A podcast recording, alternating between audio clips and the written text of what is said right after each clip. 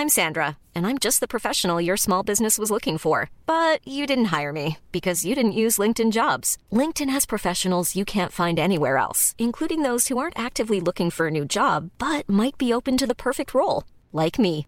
In a given month, over 70% of LinkedIn users don't visit other leading job sites. So if you're not looking on LinkedIn, you'll miss out on great candidates like Sandra. Start hiring professionals like a professional. Post your free job on linkedin.com/people today.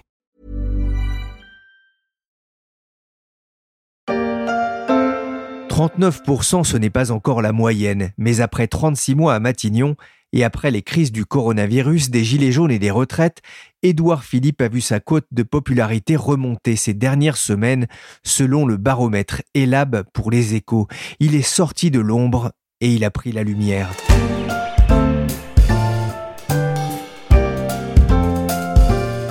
Je suis Pierrick Fay, vous écoutez La Story, le podcast d'actualité des échos, et on va suivre les pas de celui qui s'est enfin installé dans le fauteuil de Premier ministre.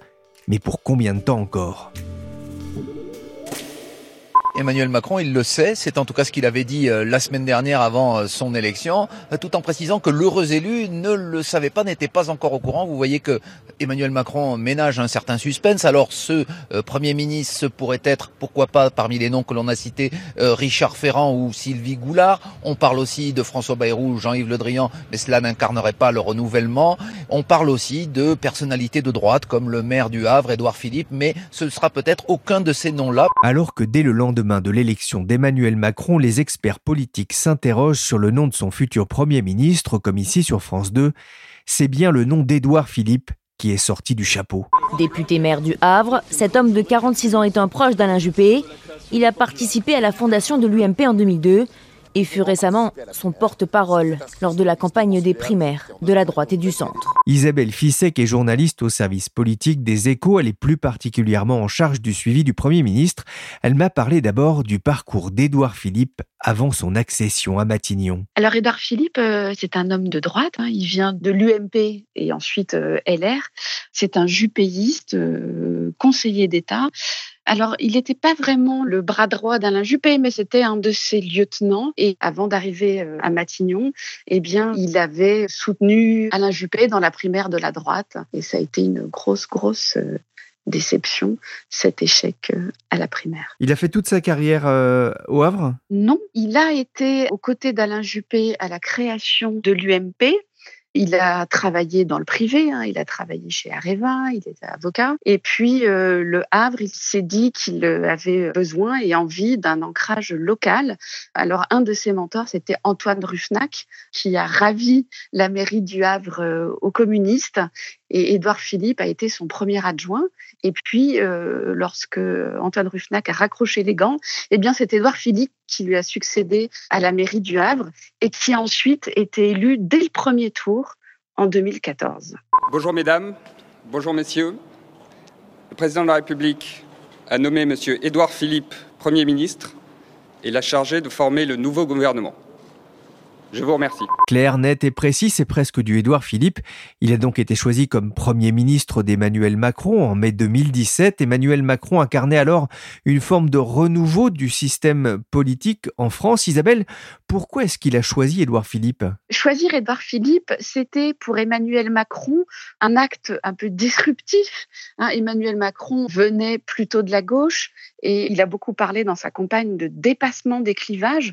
Choisir Édouard Philippe, c'était faire éclater un peu la droite, c'était incarner ce dépassement des clivages. Et puis, Édouard Philippe était dans le sillage d'Alain Juppé pour la primaire de la droite, l'incarnation de cette droite euh, modérée, raisonnable et qui était tout à fait Macron compatible. Quand euh, Alain Juppé a échoué à la primaire de la droite, Édouard Philippe a pris du champ et euh, tous les mois qui ont précédé l'élection présidentielle, il tenait une tribune, un petit billet dans Libération et il prônait lui aussi le dépassement des clivages et ce qu'Alain Juppé appelait euh, déjà de ses voeux, y compris euh, à la fin sur la primaire de la droite, de découper les deux bouts de l'omelette, de rassembler, voilà, de faire cet espace un peu central. Donc choisir Édouard Philippe, c'était un acte disruptif, c'était incarner le dépassement des clivages et puis c'était aussi faire éclater la droite. Cécile Cornudet, vous êtes éditorialiste aux échos. Un tel attelage pouvait aller loin? Vous parlez à l'imparfait. D'abord, euh, l'histoire n'est pas complètement finie, mais euh, on peut considérer qu'il est déjà allé loin. Il a fonctionné jusque maintenant. Ils sont quand même très complémentaires euh, tous les deux. On l'a vu dans cette crise du coronavirus. Et puis, Édouard Philippe s'était fixé deux ans. Pour lui, c'est deux ans si un Premier ministre fait plus de deux ans, qu'on peut voir si c'est vraiment installé en, tant que Premier ministre. Dans l'histoire, il y a plus euh, de Premiers ministres qui ont fait moins de deux ans que plus. Donc lui, son objectif, c'était deux ans. Là, on est à trois ans. Et donc tout ce qui est maintenant, c'est que du bonus. J'ai commencé à vouloir euh, m'intéresser, mais m'engager euh, dans les affaires publiques assez naturellement, parce que j'étais un, un, produit de, de, mon milieu et de mon époque, je me suis plutôt tourné vers des gens euh, qui, incarnait des idées auxquelles je croyais, notamment euh, Michel Rocard. Isabelle, c'est un homme de droite, mais avec une histoire presque à gauche, dans une ville, Le Havre, qui fut longtemps, vous le disiez, un territoire communiste Oui, tout à fait. D'ailleurs, euh, Édouard Philippe euh, a été au début de son parcours euh, rocardien. Et effectivement, euh, il rend aussi régulièrement hommage, il l'a fait aussi pendant la réforme des retraites, à son grand-père Docker au Havre. Après, il ne faut pas se tromper, Édouard Philippe, il le dit, et il l'a dit d'ailleurs quand il est arrivé à Matignon, il ne l'a jamais renié, je suis un homme de droite. Alors, cette droite modérée, cette droite aussi, est très ferme sur le régalien. Il a été, euh, pendant la, primaire de la droite, cette droite de l'identité heureuse, hein, comme le disait euh, Alain Juppé, mais c'est aussi euh, la droite de la rigueur budgétaire. On l'a vu beaucoup pendant les trois premières années du mandat d'Emmanuel Macron. Et sur le sociétal, il a évolué. Édouard Philippe s'interrogeait beaucoup, par exemple, sur la PMA pour les femmes et il a évolué, il l'a expliqué lui-même au début du mandat d'Emmanuel Macron. Sur ces sujets-là, il a pu évoluer. Mais c'est un homme de droite. En trois mois de crise sanitaire, la cote de confiance du chef du gouvernement a progressé de 12 points, celle du président de la République de 3 points seulement selon le sondage mensuel réalisé par Elab pour les échos.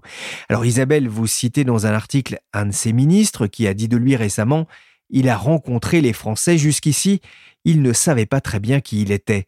Il est sorti de l'ombre, ajoute Bernard Sananès chez Elab, quel a été l'élément déclencheur, le déclic? Emmanuel Macron lui a confié vraiment la gestion de crise. Donc c'est vrai que pendant toute la crise sanitaire, on a vu Édouard Philippe en première ligne. Au début, il y a eu euh, un peu de cafouillage, les ministres continuaient à parler, pas toujours de leur domaine. Il a vraiment serré la vis sur la communication et c'est lui qui, à travers ses conférences de presse, expliquait, disait aux Français, on ne sait pas tout, mais voici ce qu'on propose, voici quelles sont les règles, voici ce qu'on aura le droit de faire, ce qu'on ne pourra pas faire. Il a incarné un personnage à la fois très carré, très droit, sans fioriture, sans lyrisme et qui, je crois, a rassuré. Et donc, je pense que c'est pour cela que vraiment les Français ont, découvert, euh, peut-être plus fortement qu'avant, le style Édouard Philippe et que ce style, pendant la crise sanitaire en tout cas, a rassuré il y avait une forme de, ses soutiens le disent, d'humilité, de rigueur, de simplicité, voilà, qui encore une fois a pu rassurer les Français. On peut se dire c'est tenu. Oui, on ne sait pas tout. Oui, il y a eu des erreurs, les masques, etc. Il y a des manques, mais il tient la barque. Nous devons collectivement faire face à un défi considérable, fournir un effort intense, un effort qui va s'inscrire dans la durée. Car je veux vous dire les choses avec clarté et franchise. Le combat ne fait que commencer. Les 15 premiers jours d'avril seront difficiles, encore plus difficiles que les 15 jours qui viennent de s'écouler. Le 28 mars, le Premier ministre prend la parole lors d'une conférence de presse. Il est avec Olivier Véran et de nombreux médecins. À une question d'un journaliste de l'AFP qui lui demandait s'il était affecté par la méfiance des Français quant à la parole publique, qu'elle soit politique ou même scientifique, voilà ce qu'il répond. Est-ce que vous n'êtes pas saisi par une forme de découragement de n'être jamais vraiment tout à fait cru, euh, alors que prospèrent parfois des théories du complot, comme on le voit encore aujourd'hui? Le découragement ne fait pas partie de la gamme d'émotions que je m'autorise. Vous l'aviez trouvé comment ce jour-là, euh, Cécile Cornudet? Je l'avais trouvé euh, fidèle à lui-même, précis, austère, euh, rigoureux. On sait que dans le privé, Edouard Philippe est quelqu'un qui a beaucoup d'humour. Et ben, en fonction, c'est plutôt euh, l'homme d'État, le conseiller d'État qu'il a été et qu'il est toujours, qui prend le dessus. Et c'est ça qu'on voyait ce jour-là. Alors, c'est pas la première crise à laquelle il est confronté. Il y a eu les gilets jaunes, la grève contre les retraites, le malaise à l'hôpital. Qu'est-ce que la crise du coronavirus va être différent? C'était la pire parce qu'on était dans l'inédit, on était dans l'incertitude. Chaque jour qui passait, on ne savait pas comment évoluerait euh, le virus. Il y avait des morts en jeu. Il y avait euh, une histoire aussi de comportement euh, des Français, la peur qui les guidait, comment tout ça se résolvait. Donc c'est vraiment la plus difficile d'écrire, mais paradoxalement, c'est celle qui répond le mieux à son tempérament. Parce qu'en fait, le revers de la médaille juridique et sérieuse d'Édouard Philippe, c'est que c'est quelqu'un d'assez rigide. Et c'est vrai que dans la crise des Gilets jaunes, il avait mis du temps avant d'accepter qu'on revienne sur la taxe carbone. Dans la crise de la retraite, il avait mis du temps avant d'accepter de tendre la main à la CFDT. Et là, dans cette crise du coronavirus, les gens étaient désarçonnés, ils avaient peur, ils avaient besoin d'un phare, en fait, d'un repère. Et lui, par euh, sa rigueur, son côté très euh, certes austère et un peu pessimiste, mais quand même très rassurant parce qu'il parlait simple, il disait quand je sais pas, je sais pas et je le dis. Tout ça, finalement, l'a sans doute servi. La liberté va redevenir la règle et l'interdiction l'exception. C'était le, le 28 mai dernier pour la deuxième phase du déconfinement.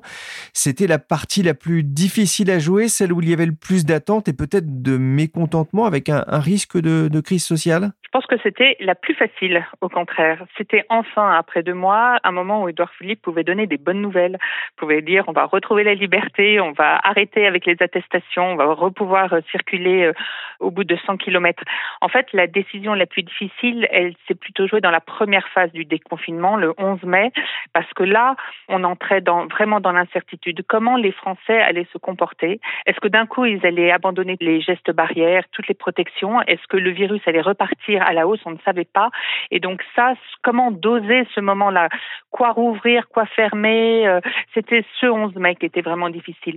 Quinze jours après, on savait que les Français s'étaient plutôt même trop peu déconfinés que confinés. Donc d'une certaine façon, on était rassurés sur les comportements et puis le virus était pas reparti. Donc euh, c'était une partie beaucoup plus facile à jouer. Et qui a pris le, la décision? Euh, Comment s'est passé, on va dire, le, les prises de décision au sein de l'exécutif Là, on a vu vraiment la complémentarité des deux hommes. Autant Édouard Philippe, on l'a dit, a été vraiment dans euh, la précaution, l'écoute des médecins, pas trop lâcher euh, les vannes trop tôt, et dans la rigueur des annonces régulières. Il a inventé cet exercice de la conférence de presse avec des slides, des chiffres. Ça a duré très très longtemps et en fait, ça a fait des audiences incroyables.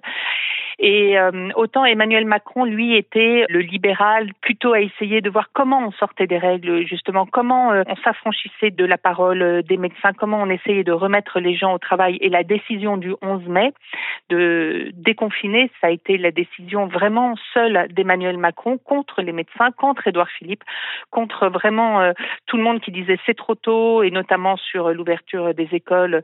Vraiment, le, consensus était plutôt pour ne les rouvrir qu'en septembre. Et donc lui, il a essayé de pousser un peu les murs. Et en fait, on voit bien que sur le 11 mai, il a eu raison. Hein, cette intuition-là était la bonne et il fallait la prendre. Et c'est comme ça qu'ils se sont répartis les choses. Alors cette complémentarité, je pense qu'elle a été bénéfique dans la gestion de la crise. En revanche, elle a sans doute créé des relations un peu compliquées entre les deux hommes. Alors Isabelle Fissek, le Premier ministre creuse l'écart dans les sondages avec Emmanuel Macron. On le disait, la crispation de la population porte surtout sur le président de la République. Ça le protège contre les mauvais coups? Alors, ça protège Édouard Philippe euh, dans l'opinion on voit effectivement, il a beaucoup progressé. Et dans toute cette euh, discussion qu'on sent bien en ce moment autour euh, du futur remaniement, garder ou pas le Premier ministre, on sent bien qu'il y a, euh, y compris autour d'Emmanuel Macron, si certains proches plaident pour un changement, d'autres, on le voit encore hier, il y avait une interview de Patria, le sénateur Patria, qui est un proche d'Emmanuel Macron, qui disait il n'a pas démérité, il a fait le job, il est sérieux, il est loyal, sa loyauté est très souvent euh, saluée. Paradoxalement, politiquement, ça le protège pas forcément d'un départ. Il pourrait aussi faire les frais de cette euh, bonne popularité. Oui, on va en reparler. Emmanuel Macron a dit euh, ne pas prononcer son nom dimanche soir, en fait. Il a salué en revanche son travail. Il n'a pas prononcé son nom, mais il a salué le travail de son Premier ministre et du gouvernement qui, euh, dit-il, ont travaillé d'arrache-pied pendant cette crise. Mais c'est vrai qu'il n'a pas prononcé le nom du Premier ministre. Alors après, quelle interprétation en faire? On peut dire que voilà, il salue ce travail pour tourner la page ou il salue ce travail pour redire sa confiance. On le verra. On sait que c'est un boxeur, hein. il ne répugne pas aller au, au combat, Édouard Philippe, mais on sent chez lui plutôt un, un pragmatisme et un homme de consensus Pragmatisme, oui, un homme de consensus, euh, pas toujours. Alors, Edouard Philippe, euh, c'est un élu local, un maire, donc il sait dialoguer avec euh, les élus. Il a parfois su le faire peut-être mieux qu'Emmanuel Macron et a été apprécié, reconnu pour cela. Mais un homme de consensus, pas toujours. Sur la taxe carbone, pendant la crise des Gilets jaunes, il a été beaucoup attaqué pour sa rigidité on se souvient hein, jusqu'à quelques minutes de l'annonce officielle de l'abandon euh, de la taxe carbone, lui c'est un peu euh, cabré là-dessus, et y compris les, très proches d'Edouard Philippe se souviennent euh, à la toute fin et, avant l'abandon que ceux qui lui disaient bah oui il faut peut-être abandonner, Edouard Philippe s'agaçait en disant mais toi aussi tu me lâches là-dessus, toi aussi tu es pour te coucher. Et puis sur la réforme des retraites, sur l'âge pivot, il n'a jamais lâché. Il a jusqu'au bout négocié. Il a toujours dit, euh, voilà, il n'y a pas d'argent magique. Et donc là-dessus, c'est pas toujours un homme de consensus, même si encore une fois, sur le dialogue et notamment avec les élus, c'est quelque chose qu'il sait faire. Cécile, c'est aussi ce qui explique que sa cote de confiance a progressé auprès de l'électorat de gauche, qui semble toujours plus hostile au président. Il a progressé, Edouard Philippe, dans tous les électorats, principalement dans celui de François Fillon, premier tour 2017, et celui d'Emmanuel Macron, mais effectivement aussi dans celui de gauche. Alors, il faut faire très attention à ces sondages parce que c'est pas une popularité classique, je dirais, euh, quotidienne. Il faut le voir avec un œil particulier. Si les gens ont tout d'un coup été beaucoup plus positifs à l'égard d'Edouard Philippe, c'est aussi parce que justement, il apportait des bonnes nouvelles. On était dans le déconfinement, enfin un retour euh, à la normale.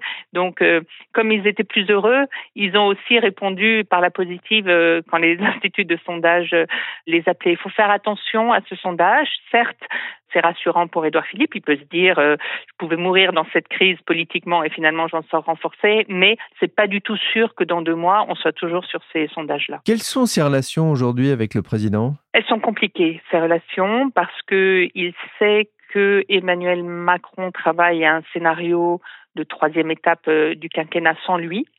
Il y a eu des phrases qui ont blessé celle de Philippe de Villiers qui a raconté à la télévision qu'Emmanuel Macron lui avait dit que euh, si Édouard Philippe était très prudent, c'est parce qu'il gérait son risque pénal. Ça, ça a fait du mal. Il y a des blessures. Et à l'inverse, il y a cette popularité d'Édouard Philippe qui est compliquée pour un président de la République parce que il rentre dans une période où il doit montrer qu'il n'a rien perdu euh, de sa maîtrise et de son autorité.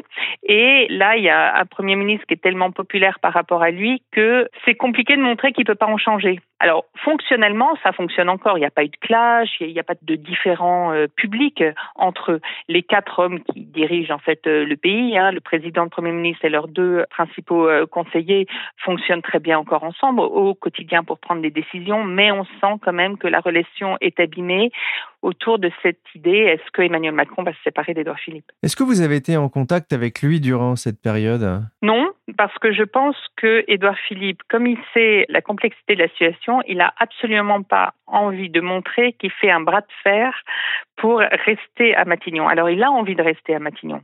Il dit d'ailleurs, euh, ça n'existe pas un Premier ministre qui n'a pas envie de rester à Matignon, à part Jacques Chirac euh, quand il est parti euh, contre Valéry Giscard d'Estaing.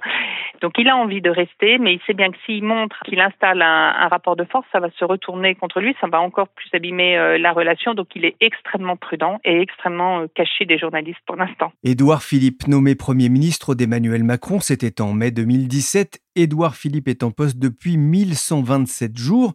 Il n'a pas encore battu Pompidou, resté plus de six ans à Matignon, ni même François Fillon et Lionel Jospin qui ont tutoyé les cinq ans. Et si l'on en croit ce qu'il se dit dans le tout Paris, son expérience à Matignon pourrait ne pas durer. Édouard Philippe, Premier ministre, est aussi candidat au Havre pour les municipales. En 2014, il avait été élu dès le premier tour, 52% des voix. Cette année, il a fait près de 44% en premier tour. Il est donc en balotage plutôt favorable. Pourquoi est-ce qu'il a pris le risque de se présenter aux municipales? Pour lui, encore une fois, vraiment le terrain et l'ancrage euh, local légitime l'homme politique et lui donne sa force. Pour lui, c'est une façon de se relégitimer. D'ailleurs, il le dit souvent, euh, je ne crains pas le suffrage universel. Il dit, si on fait de la politique, il faut pas redouter le suffrage universel et sinon, il faut faire autre chose. Et pour lui, vraiment, un homme politique euh, doit s'ancrer dans le terrain. C'est ce qui lui donne sa force. Donc, pour lui, c'était euh, naturel de se présenter au Havre.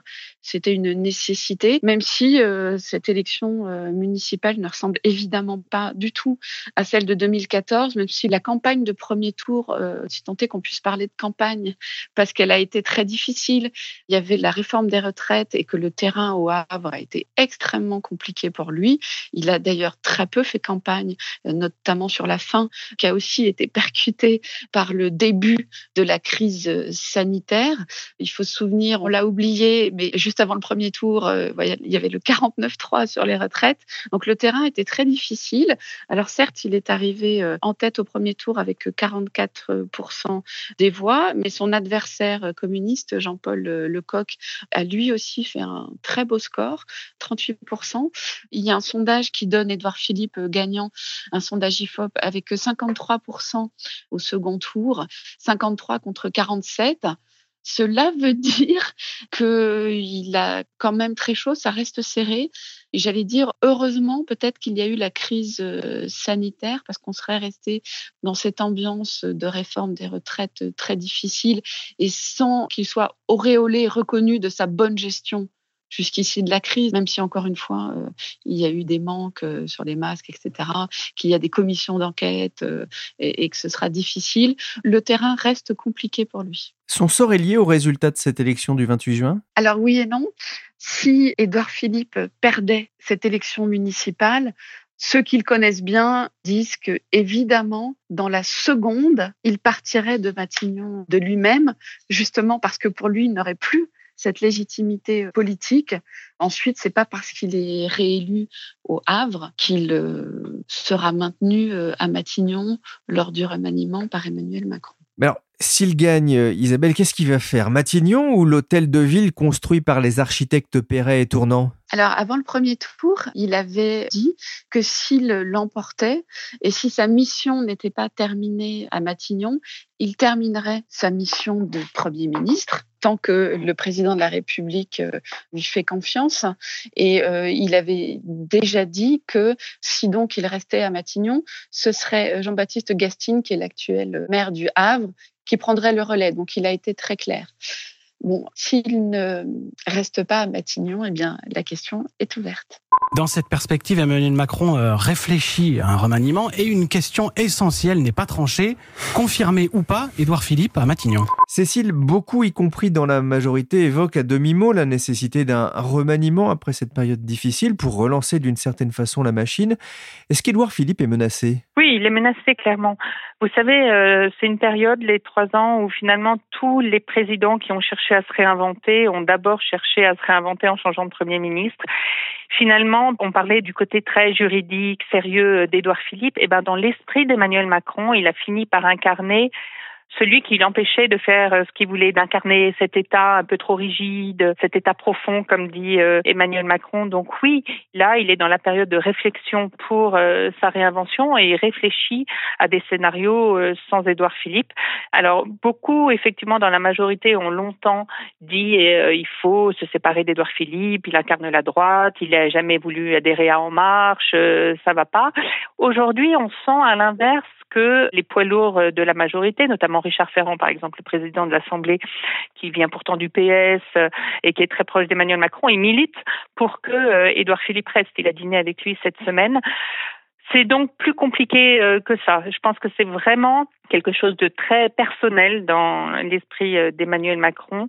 Il n'arrive pas à se projeter euh, avec Édouard Philippe, mais je dirais que globalement, autour de lui, ceux qui lui disent non, ça sera se fragiliser encore un peu plus que de se séparer de celui qui est devenu quand même quelqu'un qui rassure les Français, de s'en séparer. Donc, je pense que tout est encore ouvert. Il n'est pas assez jupitérien, Édouard Philippe? Oh, bah, Jupiter, il y en a qu'un, hein. il faut qu'il y en ait qu'un. Non, peut-être qu'il est un peu trop aux yeux euh, d'Emmanuel Macron. Pour gagner en 2022, Emmanuel Macron ne devra-t-il pas mettre la barre un, peu plus à gauche avec un nouveau locataire jugé plus social justement à Matignon? Alors là, c'est ce qu'a cru comprendre une bonne partie de sa majorité quand Emmanuel Macron a dit qu'il allait profiter de cette période pour se réinventer. Donc chacun a pensé ah ça va être enfin le cap social, le cap à gauche qu'on n'a pas vu euh, depuis trois ans. Quand je dis chacun, c'est évidemment l'aile gauche de la majorité, mais il faut savoir que la majorité elle est quand même plus à gauche que l'électorat euh, d'Emmanuel Macron. Donc beaucoup ont compris qu'effectivement il allait euh, faire un virage plus social. D'ailleurs, on a vu l'État a été très généreux avec les secteurs en difficulté sur le chômage partiel. Il y a eu beaucoup de mots écolos qui ont été dits dans la bouche d'Emmanuel Macron. Mais c'est très étonnant. Les premiers indices qu'est en train de donner d'Emmanuel Macron, ils vont plutôt dans l'autre sens. Là, en ce moment, il, rencontre des journalistes en petit comité et ce qu'il leur diffuse, c'est plutôt on ne change pas de cap. On ne va pas revenir sur la politique de l'offre. On va continuer à aider les entreprises. On ne va pas faire d'augmentation générale euh, des salaires. On ne va pas euh, augmenter les impôts. Et ça, ça commence vraiment à inquiéter euh, ses proches de la campagne présidentielle. Alors du coup, c'est vrai que s'il ne change pas de cap, il n'y a pas de vraie raison de changer un Premier ministre qui, lui, a incarné ce cap jusqu'à présent.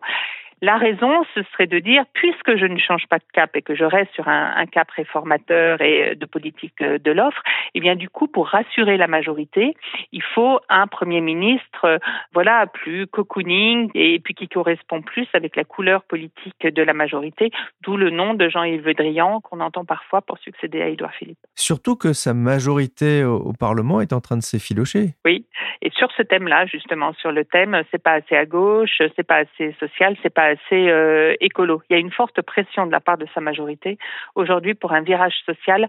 Or, ce n'est pas ce qui est en train de montrer euh, Emmanuel Macron, même si il aura des gestes sociaux, il va sans doute euh, avoir une réponse assez forte après la Convention citoyenne sur euh, l'écologie, mais la tonalité générale sera plutôt dans la continuation. Il n'a pas envie de se renier, en fait.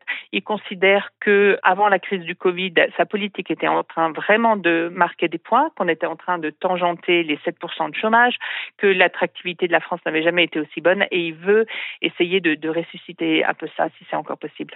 Merci Cécile Cornudet, éditorialiste aux échos, et merci Isabelle Fissek, journaliste au service politique. La story, le podcast d'actualité des échos, s'est terminé pour aujourd'hui. L'émission a été réalisée par Willy Gann, chargé de production Michel Varnet. Vous pouvez nous suivre sur toutes les plateformes de streaming et de téléchargement de podcasts. N'hésitez pas à vous abonner et à nous donner 5 étoiles si l'émission vous a plu. Pour l'information en temps réel, c'est sur leséchos.fr.